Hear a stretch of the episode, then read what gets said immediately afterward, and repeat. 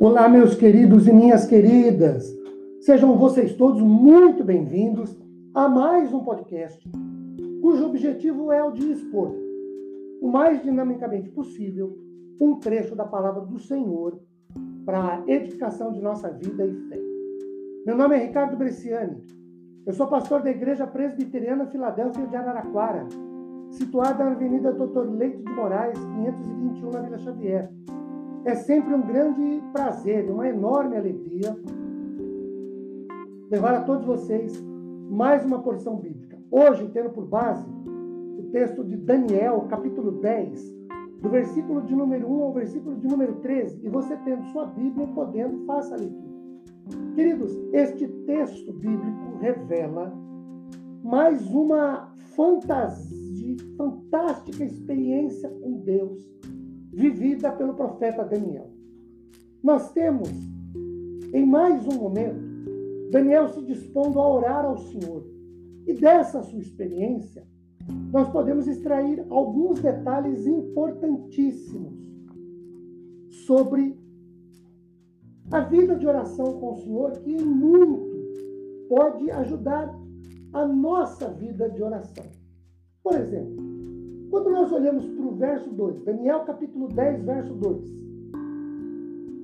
Naqueles dias, eu, Daniel, pranteei durante três semanas. A sua experiência de oração, Daniel acrescenta o pranto, o choro, por tristeza, pelo pecado, pela situação, pelo momento vivido pelo povo de Israel. Não é um choro de desespero, mas de constatação de que o momento era triste, desfavorável.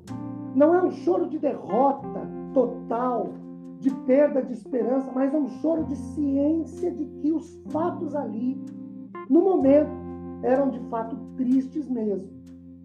No verso 3, quando lemos, de, uh, manjar desejável não comi, nem carne, nem vinho entraram na minha boca, nem me ungi com óleo algum, até que passaram as três semanas inteiras. Daniel se abstém naquele momento de manjares ou de prazeres, de lazer, para se voltar para Deus. Isso nos permite pensar que há momentos, situações, fatos e fases nas nossas vidas que devem existir de nossa parte uma maior consagração, um maior, uma maior renúncia, uma maior dedicação na busca pelo Senhor. Como, por exemplo, faz o estudante quando enfrenta uma prova ou exame final, estudando mais e mais, ou um esportista em seu preparo para uma performance vitoriosa em sua modalidade. Quando nós olhamos para o verso 3, já lido, ele fala de três semanas, isto é, 21 dias. Esse foi o período em que Daniel se consagrou, se dedicou objetivamente por uma situação. Os versos 12 e 13 então me disse: Não temas, Daniel, porque desde o primeiro dia em que aplicaste o coração a compreender e a humilhar-te perante o teu Deus, foram ouvidas as tuas orações, as tuas palavras.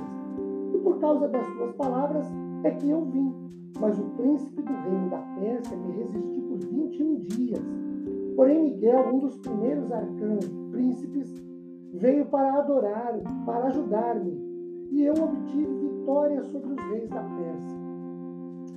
Desde o primeiro dia do propósito e efetiva busca de Daniel pelo Senhor, o Senhor liberou a resposta.